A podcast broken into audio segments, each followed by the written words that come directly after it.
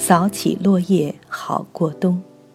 今天继续朗读普利策一百年前的故事。三十九岁以后的普利策，有二十二年是在远距离控制他的《世界报》。有很多年，他只能住在一艘隔音包裹严密的游艇上，飘荡在海上，以远离尘世无时不在的噪音，眼前一片黑暗。他的精神状态是不稳定的。好在这个时候，他已经是一个巨富，他的财富能够减轻他的痛苦，他能够有能力支付和保障一个非常特殊的生活状态。以高薪聘用最好的秘书班子，他对轻微的噪音都不能忍受，却很喜欢听音乐。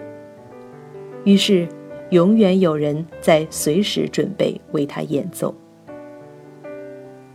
他依然思维敏捷，有一副最佳新闻老板的头脑。《世界报》由他的主编们在具体运作，他只顾掌控大方向。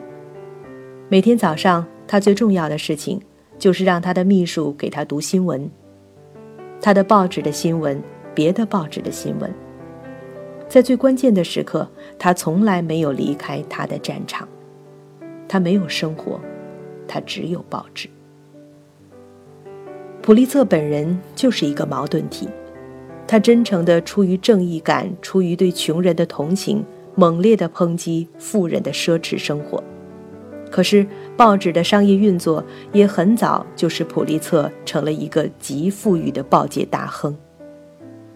从本质上，他其实和许多的富人一样，在做着善事，也在过着奢侈的生活，也经常挥霍无度。他通过自己报纸的运作，在为社会寻求公益，关心着那些他所不认识的社会大众们。却常常并不那么关心自己的孩子和亲人，对手下的人经常粗暴无礼。社会批判和社会关怀变得悲壮和抽象，成为一个人实现自我价值的崇高理想，而不完全是人性善良的自然延伸。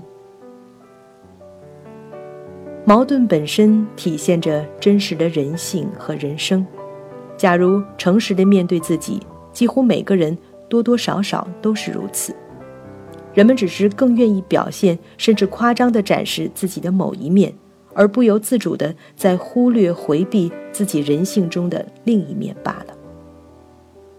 所谓人性，不论善恶，只是人的属性，本不为奇。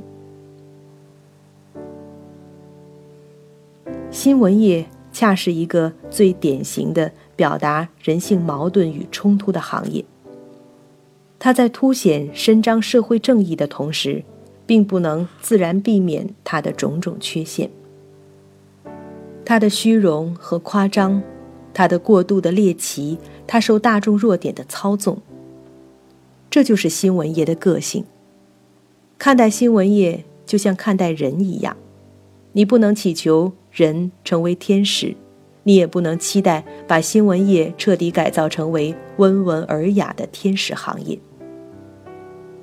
事实证明，任何一个社会试图扼杀新闻业先天的追猎本性都是危险的，都会因此失去了社会自然产生和发展出来的自净功能。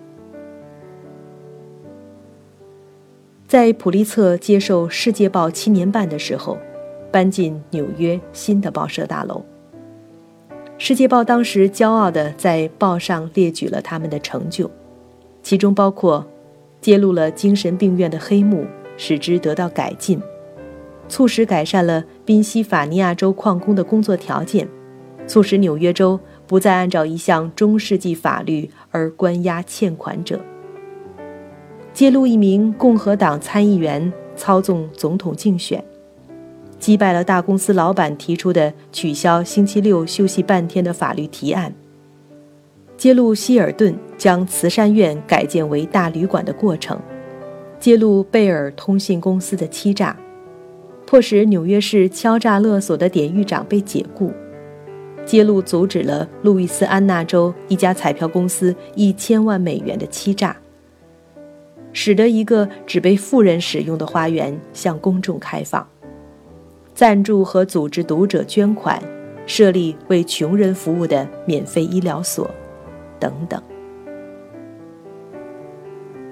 普利策提出对婴儿牛奶品质严格管理，促进牛奶达到穷人也能接受的低价。在他努力了二十年后，美国才意识到这是政府的责任，才成立了食品药物管理局。普利策经营他的《世界报》长达二十八年，这样的努力从来也没有停止过。普利策作为一个杰出的新闻人。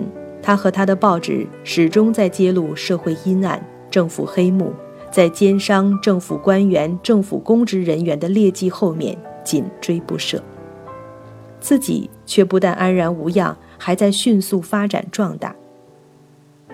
一九零八年，普利策已经六十一岁，他的主编怀疑西奥多·罗斯福总统的政府在操纵巴拿马运河开发的时候有贪渎行为。于是，在报纸上提出质疑，结果，尽管《世界报》的这一行动，普利策事先并不知情，但他本人和他手下的总编和一名编辑，还是被盛怒之下的罗斯福总统起诉诽谤罪，告上法庭。由于这个案子，开始了整个新闻界对巴拿马运河操作的调查，种种疑点在暴露出来。这项起诉持续了将近两年，直到罗斯福总统下台，新上任的总统塔夫特仍然坚持继续这一起诉。在《世界报》主编发出这一质疑的时候，手头只有蛛丝马迹，而并没有确凿的证据，因此，当时普利策和他周围的人都不知道最后法院是否会判他有罪。这时的普利策。已经是在他生命的最后几年，大家相信，根据他的健康状况，只要是一进监狱，他毫无疑问会马上死去。普利策内心其实也很紧张，可是循着他的办报理念，他又坚持要求他的《世界报》继续对当任的塔夫特总统的政府做出犀利的批评。这个案子最后成为整个美国新闻界与政府的对抗，因为对新闻界来说，假如一张报纸批评政府，政府就可以动用国家力量来起诉报纸；如果定了诽谤罪的话，报纸以后还怎么生存？最后，法院宣判普利策无罪，普利策松了一口气，总算他不必死在大牢里了。可是他高兴没有多久。就有消息传来，刚刚在非洲打猎杀了狮子的西奥多·罗斯福卷土重来。罗斯福咽不下这口气，上诉到联邦最高法院。一九一一年的新年里，美国联邦最高法院一致裁决，驳回了西奥多·罗斯福的上诉，这场官司终于落下帷幕。普利策自己并不满意，他认为，由于关键文件被销毁，巴拿马运河操作一案的内幕最终没有完全揭开。普利策认为，假如案情揭开，还能够证明自己的报纸报道属实，根本不存在诽谤问题。可是，对整个美国新闻界来说，法院在审理的时候认为，不论报道是否属实。罗斯福起诉的依据的基本推测就是错的，就是说，不能认为这样质疑的报道就是损害了美国的尊严。这种思维方式使得这个案子对新闻界的意义尤为重要。十个月后，六十四岁的普利策去世了。